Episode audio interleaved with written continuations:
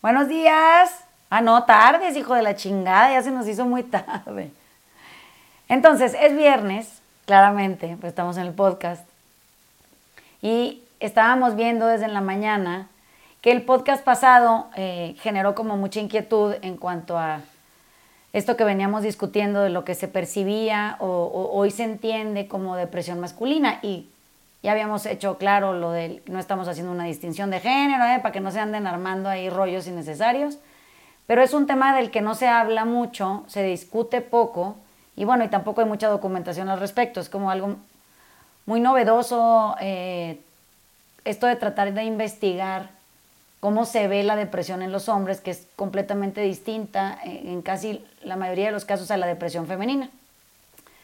Total que en esto de, estar investigando más, leyendo más y observando mejor, em, encontré una cita de, de T.S. Eliot que dice, es un poema suyo, pero es largo, y al final dice, nos recuerdan si acaso, no como almas perdidas y violentas, sino tan solo como hombres huecos, hombres rellenos de acerrín.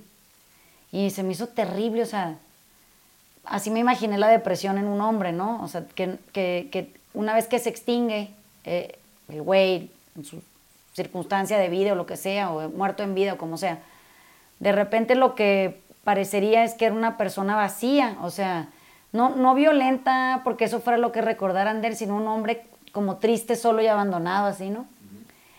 Entonces, em, como que aquí con el Dani ya le hemos podido darle vueltas a cómo se ve esto en gente en la que conocemos, incluso en patrones nuestros como muy anquilosados, ¿no? formas viejas nuestras de ser. O, amistades que tenemos, o, películas que hemos visto, incluso series, ¿no? En donde se, se personifica esta identidad masculina que está como muy bien integrada socialmente, pero que es, poco vista en realidad. O sea, nadie quiere saber qué le pasa a ese güey, ¿no? Y bueno, estábamos hablando del cabrón del aeropuerto. Y al cabrón del aeropuerto le pasaba algo. Eh, se estaba desquitando con un niño, pero a ese güey le pasaba algo. Entonces, eh, este, esta reflexión a lo largo de este podcast va a ser acerca de qué le puede estar pasando a una persona así, ¿no? Y de dónde puede venir tanta violencia exhibida o no, eh, quiere decir que está eso o anidó en algún lugar sobre el que nadie ha preguntado nada, ¿no? Ni él mismo a sí mismo. Entonces, lo que se vuelve evidente en las personas deprimidas es la relación que se genera y deriva de su tema de autoestima. ¿Están de acuerdo? O sea, hay un problema en la autoestima y por eso esa persona se deprime, punto. No hay mucha, eh, ¿qué más darle vueltas a eso? Pero lo que es interesante es cómo en los hombres ese proceso que queremos analizar surge y se desarrolla como cualquier proceso de adicción. Es, interesante, ¿eh? porque en, en los hombres es como muy permitido el consumo. Es más, está como medio mal visto que un hombre no consuma. No, no tomas y un poco tienes que avisar que eres doble A o algo así, como para que la gente no te esté chingando, ¿no? O que vas a grupo o algo. O tienes un problema del hígado, algo así.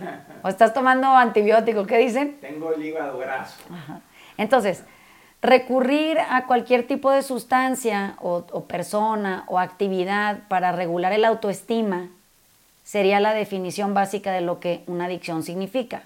Voy a repetir esto porque mucha gente luego empieza, cada vez que alguien oye la palabra adicción así se estresa bien cabrón, en mi experiencia, ¿no?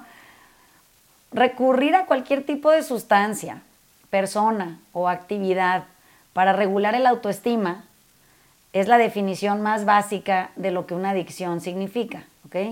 Entonces, cuando a un hombre en depresión, por ejemplo, no se le chinga o se le interrumpe la conexión esa que tiene con el objeto de su adicción, se siente muy bien con él mismo.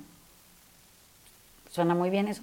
Pero, pero cuando, por ejemplo, se termina la cocaína, tus tarjetas de crédito ya no pasan, pierdes músculo y ganas grasa, o se acaba el romance el sentido de valía que tienen y de reconocimiento se va a la chingada. Y de repente la depresión, eh, esa que escondía, resurge. Qué chistoso porque eso en términos así comunes y corrientes parecería que el güey tiene un problema de adicción. ¿Saben? O sea, pero no tiene un problema de adicción, ese es su síntoma. Tiene un problema muy profundo que no está pudiendo ni ver ni resolver, ni nadie le está ayudando a hacerlo. Entonces, esa abstinencia, o sea, la falta de lo que lo hacía sentir visto, cuando en la tarjeta el gasto de la noche, lo lleva ahora a consumir más, a querer más éxitos, a encontrar nuevas conquistas, a ponerse más mamado, o lo que se te ocurra, ¿no? Es como esta necesidad eh, obstinada eh, por, por, lograr lo que se sentiría como suficiencia, o sea, como rellenar el vacío, ¿no? De este el que estábamos hablando al principio del, del, del quote este de T.S. Eliot. Entonces, casi todo puede ser usado de manera defensiva para aumentar el autoestima, porque pues es tan sencillo como alterar químicamente el estado de ánimo. Y eso se puede conseguir de pinche mil maneras bien fáciles. Entonces, pues yo puedo conseguirlo de una sustancia, lo puedo conseguir de una persona, de una circunstancia en la vida, de una relación profesional o romántica, da igual. El caso es que el verdadero riesgo es que de ahí surja la compulsión. O sea, yo no me estoy dando cuenta que me está pasando y entonces compulsivamente voy y recurro a eso que por ese momento me hace sentir a mí muy bien. ¿A qué me refiero? Bueno, pues me refiero a que aparece una necesidad obsesiva que es la que nos lleva sin freno y sin control aparente a recurrir al sexo, a las apuestas, a las compras, a esto de andar ahí gastando desenfrenadamente, o algo tan pendejo como andar haciendo ejercicio para sentirme vivo, mejor o más chingón, pues.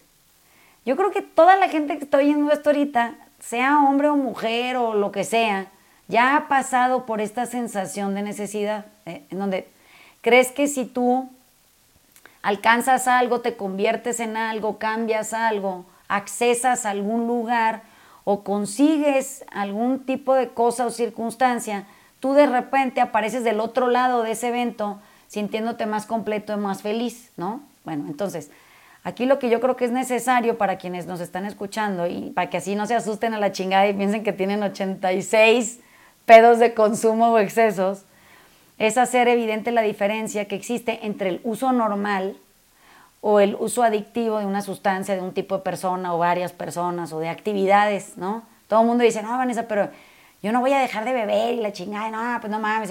No, si no se trata de eso, pues.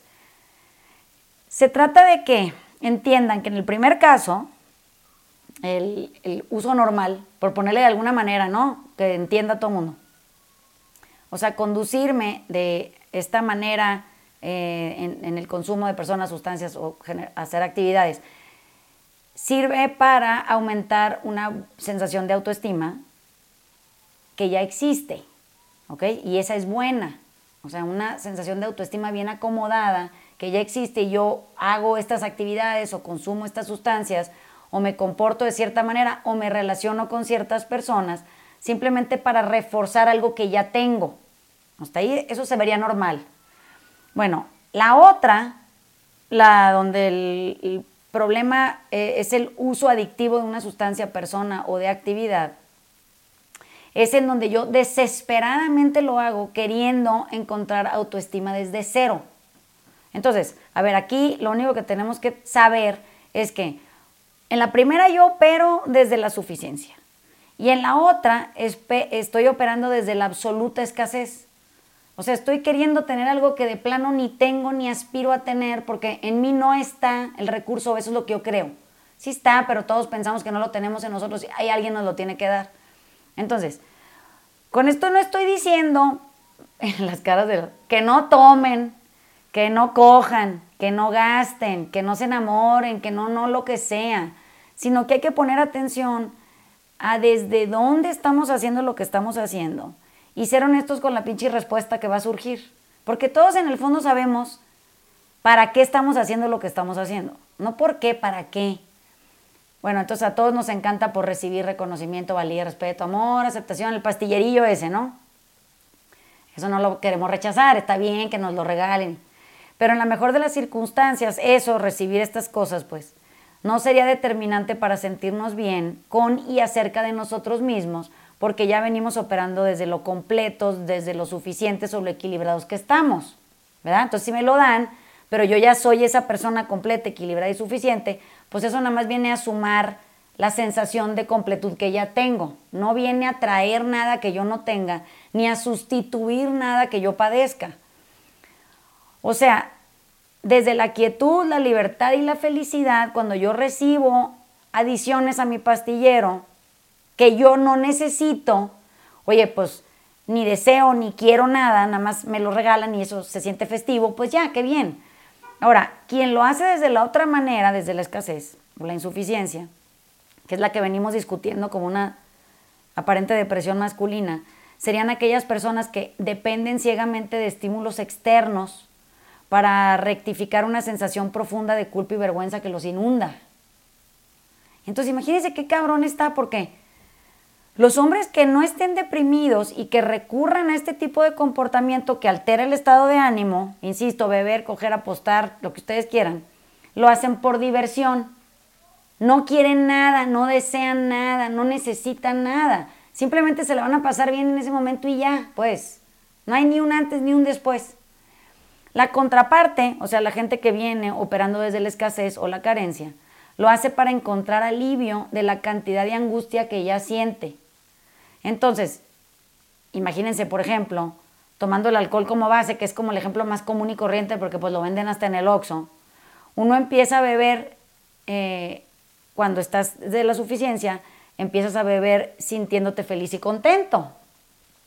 Suena toda madre. Los otros cabrones empiezan a beber sintiendo profundo dolor y sufrimiento. Imagina, chingate esa pinche borrachera. O sea, pues no se ve nada bien a comparación de la otra que se ve toda festiva y gozosa. Ahora, hay que aclarar que el alivio que se obtiene de estas conductas adictivas es ilusorio. O sea, la persona que desde la insuficiencia y ponemos, tomamos el ejemplo anterior, bebe, y bebe desde el dolor que siente y desde el sufrimiento que siente y porque lo quiere aliviar, solo consigue eso de manera esporádica, porque una vez que la oleada esa de intoxicación cede, la sensación de angustia regresa igual o peor.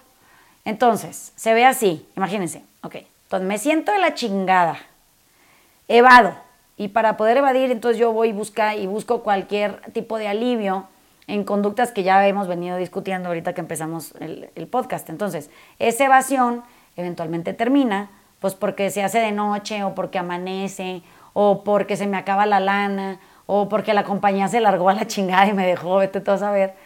Total que otra vez me siento de la chingada y otra vez me pongo a evadir y así por los siglos de los siglos hasta que se me acaba la vida.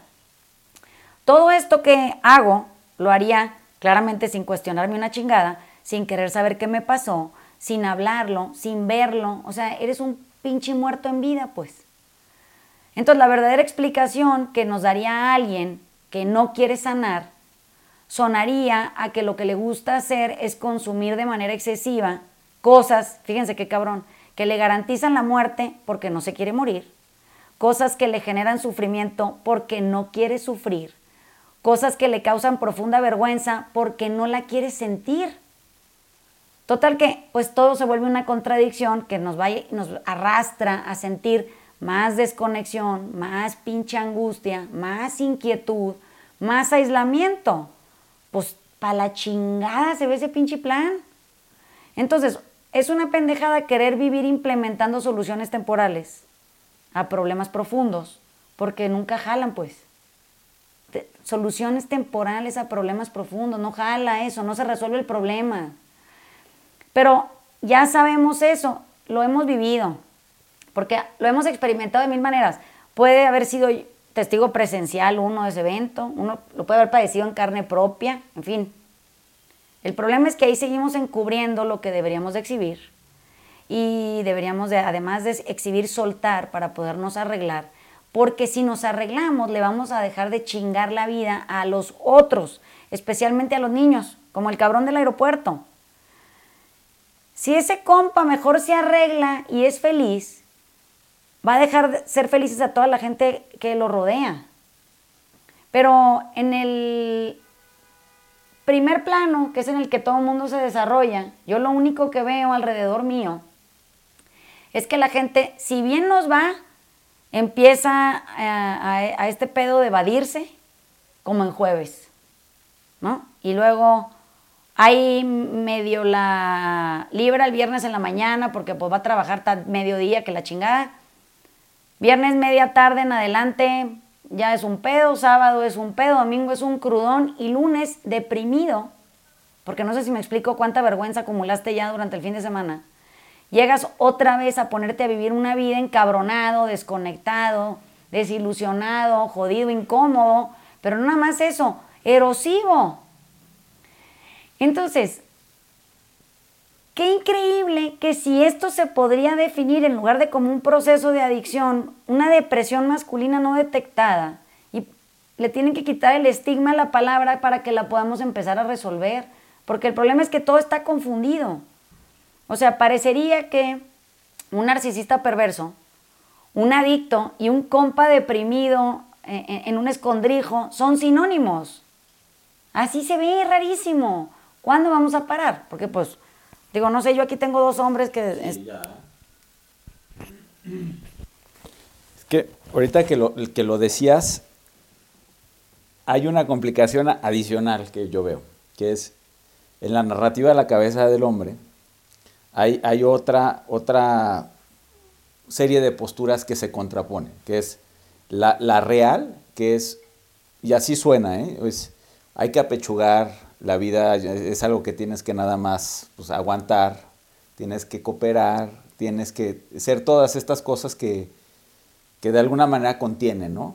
pero que no necesariamente suman a lo que tú decías de la, de la, este, de la suficiencia. Y por otro lado tienes este otro modelo aspiracional que es el que, el que velemos y vemos en todos lados, que es el alfa, el que, el que va, el que conquista, el, el, el todo esto. Pero Nada más esa, esa dualidad de cosas empieza a generar mucha incongruencia entre cómo tú vives tu vida de lunes a, tomemos tu ejemplo, de, a jueves, y lo que pasa del jueves al sábado en la noche. Entonces, e, esa parte, y así se ven las comidas, este, si quieres, con, tus cuates en viernes, así es, ¿no? Todo el mundo llega insuficiente, están, están los que toman más, están los que toman menos, este, Luego, luego sabes que los que toman más probablemente son los malcopines, este, y ahí acaba pésimo la, la comida, o ya sabes, o ya sabes que ese güey mejor hay que, hay que mandarlo a su casa a cierta hora, porque acaba mal, pero la narrativa dentro de esa mesa eh, eh, es, oye, es que nosotros somos este, animales de carga y venimos apechugando una vida y ahora nos toca a nosotros. Entonces llegas, llegas al tema del libertinaje otra vez. Eh, pero, y, y sí veo cómo ese, esa cadena de, consumo te lleva a que así los tragos y después vas a otras cosas y que después vas a las chavas y, todo mal. O, bien, dependiendo de dónde lo haces. Este, pero acaba siendo un escape siempre. Y entre, pues supongo, más grande te vuelves o más poder adquisitivo tienes, esos escapes se hacen más, este, pues más floreados. O sea, hay mejores juguetes. Ah, Entonces, este, sí entiendo y, como que veo, veo mi vida en, compañía mía y de mis amigos y, puedo ver todas las, este, todos los matices de suficiencia, pero lo que sí no es una discusión, por lo menos entre, entre mi círculo de amigos, es que el modelo aspiracional no es ni el del conquistador ni el del güey, sino el cabrón suficiente, que le parece fantástico todo, toda su vida como la tiene, y si no la arregla o, corre a la que quiere. Entonces, este, es, esa conversación sí no la tenemos, por lo menos en las mesas donde yo me siento, y creo que esa sí es la, la, la conversación que deberíamos de tener. O sea, en términos, antes de que te quites el micrófono, en términos de de lo que estamos analizando como depresión masculina, ¿cuántos de tus amigos tú podrías pensar que están deprimidos y por eso se comportan como se comportan? Y no, no necesariamente el güey que es divertido, nomás hacerlo. Sí, no el payaso. o el güey cagado. Es que hay gente que no está deprimida y se divierte, pues. A ver, yo te diría que... llega a beber desde la insuficiencia, llega a beber desde la felicidad. Bueno, ese, ok, ya lo tenemos detectado porque es un compa que aparte es ligero y no hay pedo. ¿Cuántos de tus amigos, y no tienen que ser tus amigos, conocidos, gente con la que convives, ¿cuántos crees que podrían caber dentro de este patrón? Mira, eh, yo habiendo sido uno, el 99%. Sí está cabrón. Y es este, te digo, es esta, este, es por eso, siempre que dices en el taller, son víctimas similares, así se sienten esas mesas. Y siempre es la queja que de la chamba y que de la vieja y que es... Y yo, yo fui partícipe y, y, contribuyente a muchas de esas quejas. Y, y, como que de repente si te das cuenta, pero pues sí lo puedes arreglar y sí lo puedes ser diferente. Y, pero cuando tratas de tener esa conversación, no, pinche güey raro. Ajá. Entonces, este, hay, sí, no, de veras. Entonces hay una, hay una reticencia enorme en querer aceptar que las cosas no, no, no están bien. Pero ¿a dónde va el güey raro a hablar, pues? Pues aquí. Bueno, sí, aquí al podcast, pero tipo, y allá afuera, el güey raro, ¿y a dónde acaba? ¿Con quién discute lo que le pasa? Pues generalmente acabas haciendo otras, otros amigos y entonces todavía eres un güey más raro porque te fuiste a una secta o este, pues eres un güey raro. Entonces, este, pues sí, sí habíamos muchos güeyes raros que de repente acaban medio huérfanos. Interesante esa propuesta. Estoy pensando antes de, eh, de, seguir con este, este taller. Eh, surge de una, para quien no sepa, el, el, taller surge de mi paso por Oceánica eh, y, y ¿Se acuerdan que siempre les digo que la población masculina siempre supera a la población femenina dentro de ese lugar, ¿no? Bueno, últimamente no sé, pero cuando yo estaba allá, pues sí. Y lo que era muy curioso era que yo tenía esta observación muy puntual en cuanto a los hombres, ya estando dentro de ese lugar, se daban por vencidos, se rendían en la puerta, pues, pues porque ya los habían metido al pedo de la recuperación. Y ya no podían negarse a, fluir. O, el que sí se, negaba a fluir, pues encontraba un poquito a torón y luego ya, ni pedo, ya estaba ahí, ya se chingó el asunto, ¿no? Hay que cooperar. Esto de hay que cooperar en esos términos implicaba sensibilizarse. Eso quiere decir, había un montón de hombres hablando de cosas de las que no hablaban con nadie y de pronto se hacían estos grupos de terapia porque pues te, toca en tu grupo de terapia dependiendo de qué, qué te asignaron como terapeuta y ese grupo de terapia te acompaña hasta el último día que, que dejas la clínica y en él se integran los nuevos y van cambiando, se van huyendo unos, van llegando otros. Les iba a decir se van muriendo algunos, pero no, en mi, en mi caso no se murió nadie allá adentro. Entonces, como que yo me acuerdo de darme cuenta que increíblemente liberador se volvía para un hombre poder hablar. Y eso me parecía sorprendente porque, pues decía, pero no hablan estos güeyes, ¿o qué? O sea, ¿con quién hablan? Porque las mujeres prácticamente las pocas que había se desbordaban en, vaciarse, o sea, era bien rápido cómo llegan y contactan y exhiben qué les duele, dónde, dónde está la lastimadura, el sufrimiento, qué cicatriz, la chingada, y ni les importa, ¿no? Lloran, este, moquean, toman. A los hombres les costaba mucho más trabajo porque había como toda esta eh, ideología de parecer fuerte incluso dentro, ¿no? Hay dentro de los grupos de recuperación, porque tienen su propio lenguaje, ¿no? Doble A tiene su propio lenguaje, las clínicas de rehabilitación también. Pero decían que existía una cosa que se llamaba la glorificación del consumo. Ah. Estos son donde los güeyes, como no pueden hablar de cómo se sienten, lo que hacen es glorificar, por ejemplo, en el caso de la peda, la peda. Eso quiere decir que suena a que están, que cagado el güey, que vomitó, bailó, se encueró, dijo, puso, eh, chocó, eh, no sé qué. Y decía yo, es que ese es el, preámbulo, o sea, ese es el vestíbulo de, de, su necesidad de entrar a un lugar a discutir algo que le lastima, pero no puede, entonces tiene que hacerlo chistoso. O sea, no puede decir que empezó a beber sufriendo y adolorido, y por eso le pasó todo lo que le pasó en la noche. Y entonces solo puede tocar la superficie, es como traer una, una herida que tiene una costra, y, entiendes que la costra es lo que eh, impide que tú llegues más profundo. Entonces, es como nada más sobar la costra así tantito, rascártela tantito, para saber que ahí sigue el dolor, pero que lo tienes contenido, ¿no? Así se veía. Y me acuerdo que de pronto hubo uno en, el grupo en el que estaba yo que se volvió eh, muy valiente y decidió que él ya no tenía tiempo para seguir guardando ni, ni una sola mierda, entonces decidió mejor hablar. Eso fue sorprendente en la cara de los demás porque se dieron cuenta que tenían permiso de, de, sufrir en público.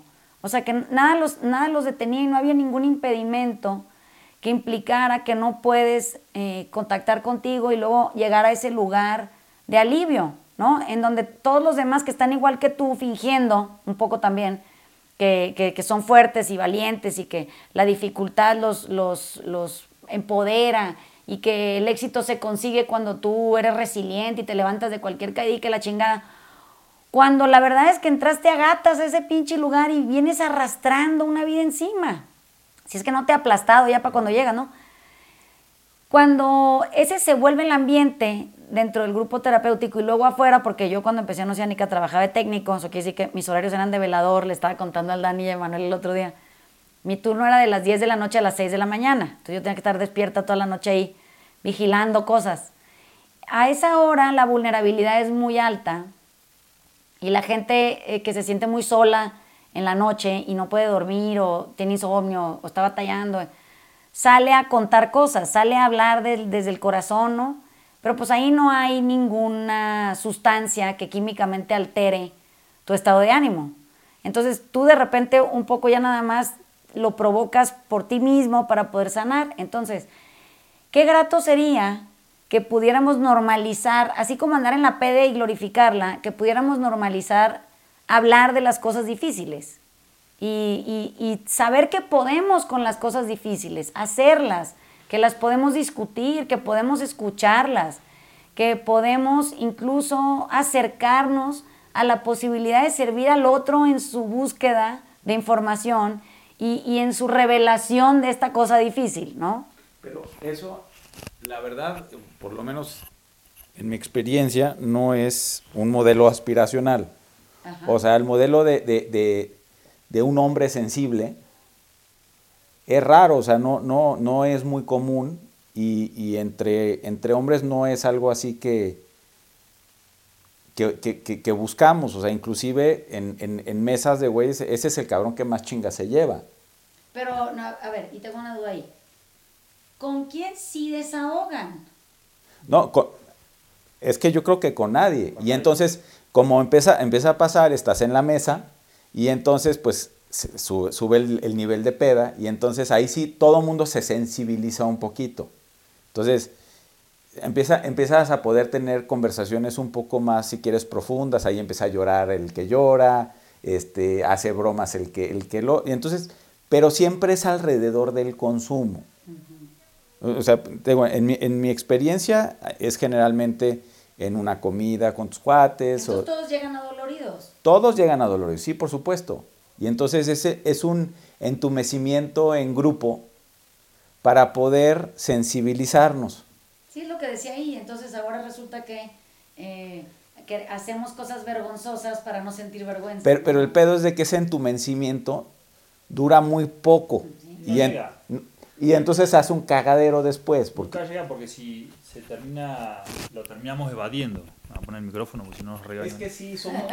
Lo voy a y nos vamos a entumir otra vez. De la golpiza. Este, es un poco lo que, lo que habla Ale, nos pasa a todos porque no, no.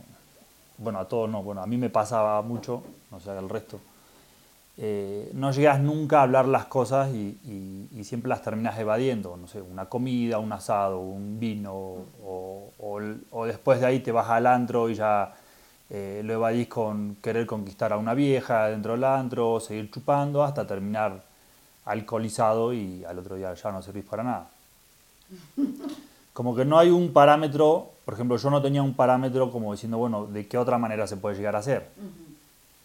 Eh, hoy en día me doy cuenta que todas las cosas que no puedo hacer o decir eh, me terminan afectando en, mi movilidad del entrenamiento en, el ejercicio porque empieza, empieza a ser más carente la, movilidad del cuerpo. Y hoy es muy notorio porque cada vez que termino de hablar o de decir las cosas que, que a veces me están afectando un poco adentro, eh, desempeño poca madre al otro día en el ejercicio, diciendo, bueno, y lo veo en la gente cuando también se anima a platicarlo, eh, sea quien sea, se ve enseguida que es otro cuerpo, o sea, está, hay otro cuerpo trabajando a, eh, la hora de moverse, a la hora de, platicar, la forma del aspecto físico o la cara como que va cambiando. Pero está cabrón cuántas cosas tenés que pasar para poder llegar a lograr un, conseguir un lugar así, o sea, de, acercarte a un lugar donde puedas poder platicar las cosas, siempre que estamos intervenidos acá, o que me siento intervenido por, por Vanessa y Alejandro, eh, está bueno, sí son buenas las putizas a veces, pero se siente muy ligero cuando las terminas de decir. Eh, y se siente bien el cuerpo todo, y si bueno, ya lo querés volver a hacer, pero a la hora de, cuando estás más chico y, tenés que salir a, descargar todo, toda esa culpa o vergüenza o enojo que traes encima, eh, o lo haces bulleando al otro, o alcoholizándote, o peleándote en la calle, o, o infinidad de cosas que podemos, la capacidad que tiene el hombre y la fuerza que tiene para para maltratar al, al, que esté al lado, familias o, o, la novia que tuviste o no sé. Así que es un poco eso que es lo que me pasa a mí, o me pasaba. Cuando, cuando pienso en esto de soluciones temporales a problemas profundos, se me ocurren un montón de cosas. O sea, casi todo nuestro comportamiento obedece a esa observación. O sea, nosotros entonces implementamos todo el tiempo soluciones temporales para problemas profundos porque no queremos ir al problema profundo, porque no sabemos qué vamos a hacer con esa información y quién la va a recibir y cómo la va a procesar, qué va a hacer con ella, cómo nos va a ayudar. Qué vergüenza, ¿no? y qué vergüenza sentir vergüenza. O sea, es, es una absoluta vuelta y vuelta y vuelta y vuelta al abuso sin fin. Entonces, qué inquietante que tenga que existir un centro de recuperación porque hablando no hablamos. Nunca. O sea, es rarísimo eso, que, que yo tenga la capacidad de hablar y la use, menos para hablar de lo que tengo que hablar, es sorprendente, la verdad. Y siempre que, que asocian, eh, generalmente los hombres es más común, pero que asocian esta idea de eh, si hablas de las cosas difíciles y te sensibilizas, eres un cobarde. Yo lo veo totalmente al revés. O sea, digo, ¿cómo? Qué valiente hablar de las cosas difíciles. O sea, qué, qué valiente sensibilizarte, qué valiente que pongas allá afuera tu inquietud, qué valiente que te exhibas. Qué pinche cabrón se pone cuando uno tiene que decir cosas cuando se le quiebran la voz, cuando tiene que ir a hurgar a un lugar a donde ni visita ni le interesa porque nomás le duele. Y, traerlo a la mesa y decir, ya chingue su madre, o sea, yo ya de esto no voy a padecer. O sea, a mí esto ya, yo ya acabé. Cuando eso se vuelve lo opuesto, es cuando hablamos de todo menos de lo que tenemos que hablar y entonces nos volvemos eh, estos seres humanos y me atrevo a decir deshumanizados, o sea, ya no, somos, ya más somos seres, pero no somos humanos. Y lo que pasa es que esa violencia de la que hablaba el Dani, que se empieza a traducir en el afuera como una conducta eh, recurrente, ataca a los más débiles siempre. O sea, siempre tiene alguna patada, grito, sombrerazo, cachetada, jalón de pelos, eh, silencio táctico que ofrecer. Pero es porque hay demasiado dolor contenido adentro de ese ser humano. O sea, ¿qué le pasó que no exhibe, qué le pasó de lo que no habla, qué le pasó que, no comparte, que lo convierte en este adefesio de, alma. O sea, esta, esta, persona que, y vuelvo al, al quote del principio, o sea, dice, a los hombres nos recuerdan si acaso no como almas perdidas y violentas, sino tan solo como hombres huecos, como hombres rellenos de acerrín. Entonces digo, ¿por qué quisieras que se acuerden de ti así? No, pero te digo, aparte, ser un hombre hueco, ya ahorita en la narrativa masculina, digo, no, no con esas palabras, no se ve mal, porque eres un güey que cumplió con su deber. Pero, a ver, la pregunta es, ¿cómo te verán tus hijos? ¿Cómo, cómo te ven tus papás? ¿Cómo, O sea, si tú tuvieras posibilidad de verte a través de los ojos del otro, que No, se ve terrible. Y, y- y- cuántas películas, pon tú, no, no, no ves que el, el- ahora sí que el protagonista generalmente tenía un papá de estos y siempre lo veía como un pendejo. O un güey este, que, que- que podía tolerar el sufrimiento de su existencia, de su mamá, de, de cualquiera que fuera la, la historia que, que tiene, ¿no? Pero es esta idea de que, pues es que el güey, el- un, hombre apechuga, no se queja, pone buena cara, hace, cumple con sus labores. Pero a ver, a ver, ¿qué hace? O sea, e- e- en, esa base, ¿qué, qué hace diferente a un hombre de, un- de, de- de- de cualquier otro ser vivo? ¿Qué? Digo, hablando de humanos. Pienso que mientras no logremos traspasar este cristal de 9 milímetros que nos divide en género, o sea que si tú ves un cuerpo que, que se identifica, no, no estoy hablando del adentro, ¿eh? Un cuerpo que eh, de manera tradicional se identifica de género masculino. O sea, eso que sí tiene huevos, pues. Y, y un cuerpo que se identifica en general, porque lo- la normalidad así lo hizo, como un género femenino, tiene chichis, ¿qué hace que no sean dentro del cuerpo lo mismo? O sea, que es, es domesticación y ya. O sea, e- es, que es cómo nos forjó el carácter, la personalidad, eh, el aprendizaje, la historia, la, la- la- la recurrencia de, de la práctica familiar, lo que nos hizo comportarnos diferente, pero en el adentro somos exactamente lo mismo. O sea, somos cuerpos con almas buscando encontrar amor, libertad, quietud y felicidad mientras nos morimos. Entonces, qué chistoso que esto llegue al grado de, perturbar con violencia la vida de toda la gente que ustedes conocen, porque nos volvemos erosivos y erosionamos en el momento en el que nos identificamos con un género. Entonces, yo ya a estas alturas, el asunto de ponerse pronombres, que, que- que te obligan a identificarte con alguna pinche cosa novedosa ahora, están creando un conflicto de interés ahora en, en donde no se está addressing, como, ¿qué se, cómo se dice? Atendiendo. Atendiendo el pinche punto central importantísimo para todos, que es despójate de la identidad creada, esta ficción de tu cabeza, y ponte a vivir como el humano que eres, o sea, el alma con el cuerpo, que es tu vehículo para mm, trasladarte de un lugar a otro y experimentar humanidad. Y desde ahí puedas entender que la violencia solo surge en mí y, y se descarga en el otro en el momento en el que yo no puedo nada más existir sin esa sensación de contención y dirección de cómo debo ser, de cómo dentro de cómo debo ser, cómo me debo comportar, de cómo debo de pensar, de en quién tengo que convertirme, cómo tengo que hablar, cómo me debo de vestir. ¿Qué pasaría si eso no existiera y yo fuera un alma libre para poder decir qué me pasa y luego sanarlo y seguir avanzando en lo que me muero? Ah, no, pues que traemos un pedo del hishi, que si el, el dem y no sé qué. Insisto, ¿cómo es que hemos llegado nada más a complicar adicionalmente un pedo básico que ya en el hishi nomás no nos, ponemos ni, no nos podemos ni poner de acuerdo?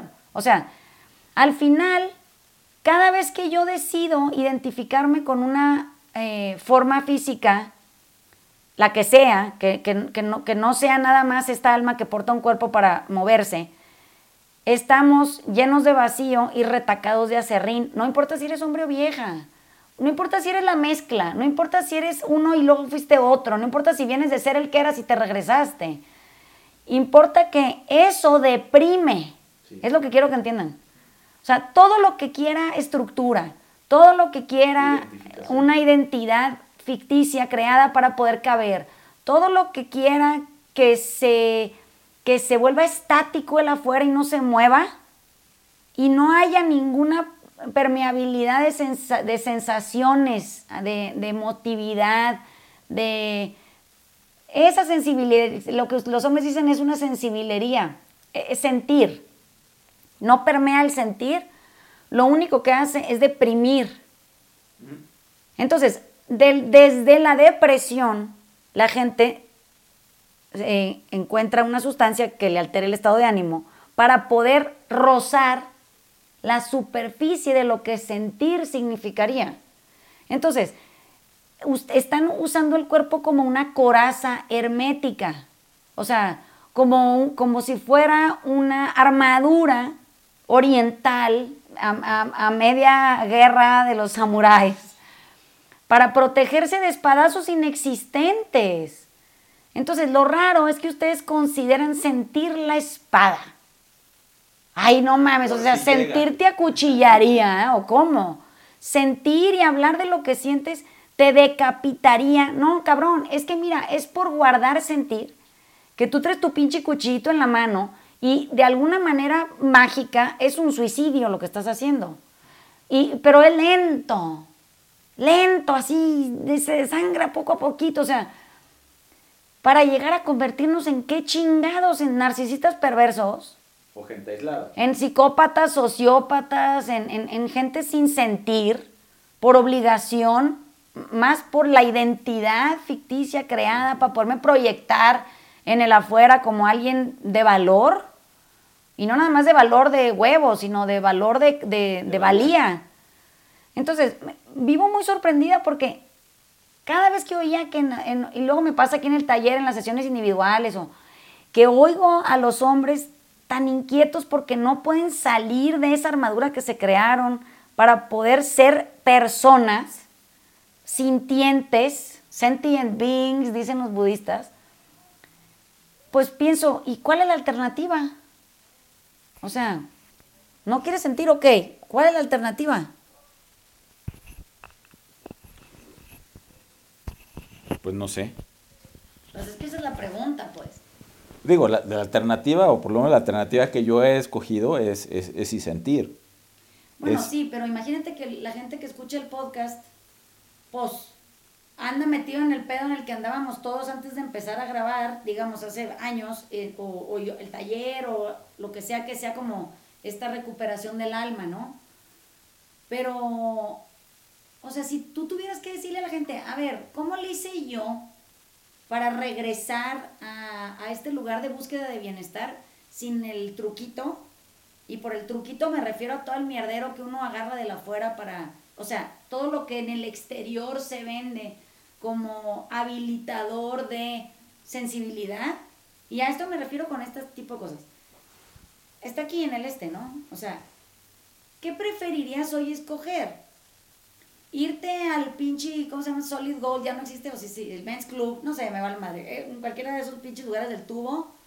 Eh, ir de conquista nocturna a un bar con, donde hay más gente, meterte mierda y media, eh, hacer ejercicio extremo, eh, ponerte a hacer millones de millones de pesos para ver si no eres don chingón de esa manera. O mejor abocarte a ver qué putas madres te está pasando que necesitas todo eso para estar vivo. Pero la pregunta es si tienen huevos o no. A ver, yo. Este, algo de huevos. a mí, yo lo que le hice. Eh, cómo le hice desde que empecé todo este trayecto fue primero callarme a la chingada, estar en el taller de solo escucha nada más, eh, hacer a un lado todas las cosas que, me estaban haciendo mal, tipo suplementos del gimnasio o, locuras de fines de semana, eh, como que alejarme un poco de todo eso de raíz porque eso de poco a poquito no sé si sirve, así que como que corté todo eso de raíz. Eh, aprender a hacerlo de, nuevo, desde cero, eh, de cómo se entrena, de cómo se alimenta, de, cómo volver otra vez a, reencontrarme con, con, la parte que había dejado atrás, de volver a ser la persona curiosa, de, estudiar, de leer, de, de que si, si es algo que tenemos de, sociópata o no sé cómo se llamará todo eso, de, locura que tenemos cuando agarramos algo y lo queremos llevar al extremo porque como que somos, yo era muy de que si era ejercicio, era ejercicio 3, 4 horas al día, si eran suplemento también, si era alimentación también lo mismo. Y tratar de llevarlo a un, a un, a un término más, más que no me afectara tanto a mí y, y tuviera más horas del día para poder hacer cosas nuevas o, experimentar otro lado. Eh, a mí me sirvió mucho esa, esa parte y, y, empezar a hablar y acercarme un poco más al, al, que era diciendo las cosas que me pasaron. Eh, a mí mucho lo que me pasó recién lo empecé a hablar ahora a los 39 años. Eh, me ha hecho muy bien. Todavía siento que me falta un montón de cosas que decir pero bueno, poco a poco lo voy a ir diciendo. Es nomás encontrar el, el foro para decirlo. Eh, y, pero sí, no, no, así es muy difícil hablar estas cosas entre amigos y entre hombres porque siempre cuando querés decir algo como que siempre es el, el, el hazme reír o el bullying y como que se queda a medias, nunca se termina de decir. Así que siempre tiene que estar buscando la amiga eh, o, lo femenino, porque con mi mamá tampoco hablaba mucho. Así que eh, está bueno ese, ese, otro lado, que las mujeres están muy normal que hablen de todo todo el día. Y nosotros decimos como que raro, güey, se la pasan hablando de esas cosas y nosotros cero, cero me animaría a decir una cosa así. Lo dicen con tanta soltura y como que tienen más espacio para vivir algo nuevo diferente. Así que tratar de dejar un poco atrás la parte mala esa que, que hacía de, de, tanto extremo y de, de perjudicarme tanto físicamente y mentalmente. Y se siente mejor, hoy se siente, se siente más ligero todo, o sea, físicamente, mentalmente, puedo estar teniendo eh, una relación más sana conmigo mismo. Así que es un poco así, sería de alejarte un poco de las cosas que, que nos hacen mal y que no nos dejan nada, esas pláticas o esas borracheras que, que sí te las puedes echar, pero desde otro lugar. Así que, no sé, sería un poco por ahí que me sirve a mí. A ver que me saco el micrófono. Yo, yo creo que en mi caso fue, fue similar, o sea, fue el poder encontrar con quién hablar. Eh, yo, yo tengo la tendencia a aislarme cuando, cuando o sea, ese, esa es mi droga de, de, de, preferencia. Este, y en el aislamiento me distraigo y me puedo quedar días, años, semanas, este, y entonces es hasta que, que, no encuentras con quién puedes platicar de estas cosas. En mi caso, aquí en el taller ha sido fantástico pues, con Dani, Vani y los que se sumen. Este, sí se puede hablar de estas cosas libremente, sí te, como dice Dani, este, a veces son, son, son baldes de agua fría que te caga escuchar, pero que siempre vienen de un buen lugar y te dejan pensar, pensando y, como que siempre sales con, con qué hacer. Entonces, en mi caso es que estoy abierto a escuchar puntos de vista que tal vez antes no hubiera estado dispuesto a escuchar, con, con humildad, y después la, la voluntad de, de, hacer algo con eso. Porque también por mucho tiempo en mi caso este, escuchaba lo primero, pero me valía madre y no lo hacía. Entonces, este, creo que para mí el, el, lo que ha funcionado pues, son las dos cosas. Eh, yo creo que para podernos despedir de ustedes y ojalá esto, eh, entre más lo recorramos aquí en el, en el podcast, sirva más, ¿no? A, más gente que se siente tan contenida, tan atropellada, pues, y, tan sola, em, entiendan que no se trata de asustarnos y decir, no mames, esto no tiene remedio, que la chinga. No, es que se vuelve evidente para todos que operar desde la suficiencia implica volvernos valientes y, exhibirnos. O sea, el alma bichi, siempre se los digo. E, es el alma en la mano, es este perderle el miedo a ser visto. El que te valga madre lo que opine la gente de, de, de, cómo te sientas o, o, o, qué quieras externar o qué te haya pasado. Y que eso no te, no te simbre ni te paralice, sino al contrario, te permite avanzar más ligero. Entonces, cuando nosotros estamos operando desde la escasez y ahí se van a tener que cachar cada uno en sus casas y tus escuchas, en sus este, audífonos, no sé. Eh, no quiere decir y no estamos sugiriendo que se vuelvan monjes, ni, ni, ni les estamos diciendo que no beban, que no cojan, que no gasten, que no viajen, que no, no. Estamos proponiendo que se hagan la pregunta desde dónde estoy haciendo esto.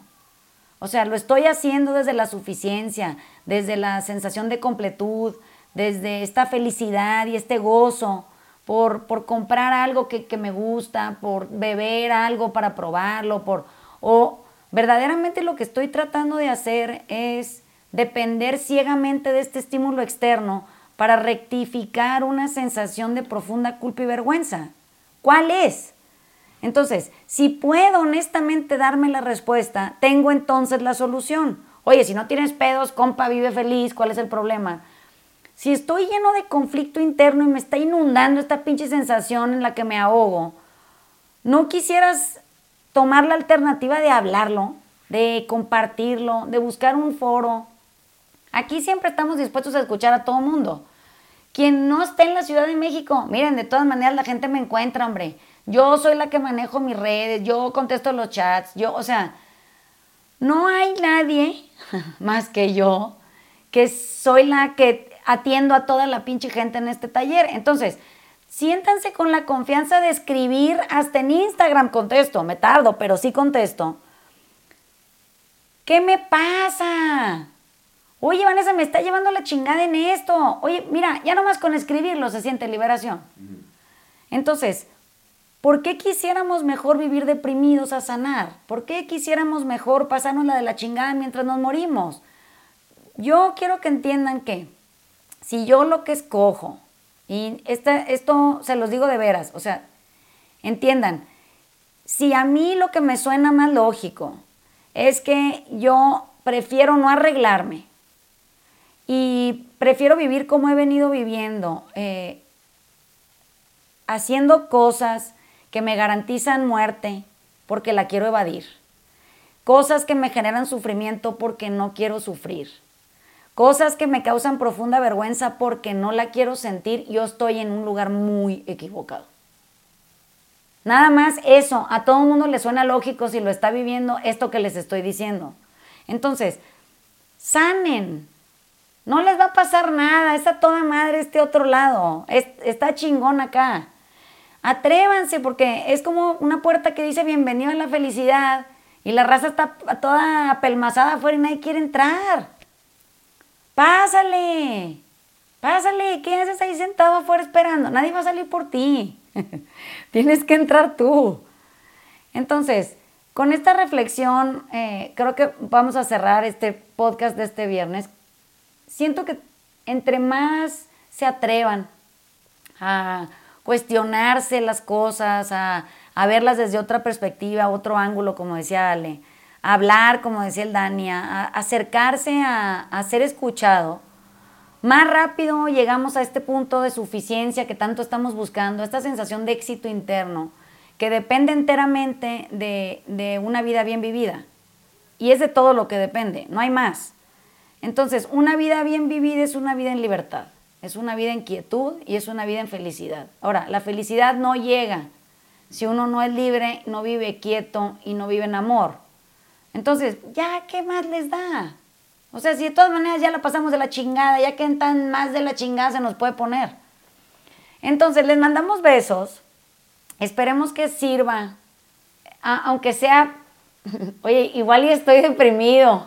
Ese es el primer paso, ¿no? No, pues es que no. En una de esas. Entonces, eh, ojalá y, esto sea una buena reflexión para el fin de semana. Nos vemos el viernes que entra. Dejen de estar rellenos de acerrín y si sí, miren, ábranle al zipper esa madre y tiren toda la chingada. de todas maneras no sirve y pica, o sea, que está cabrón. Y los queremos siempre. Entonces ahí les mandamos besos desde Prado Norte. Besos. Besos, bye. Chao.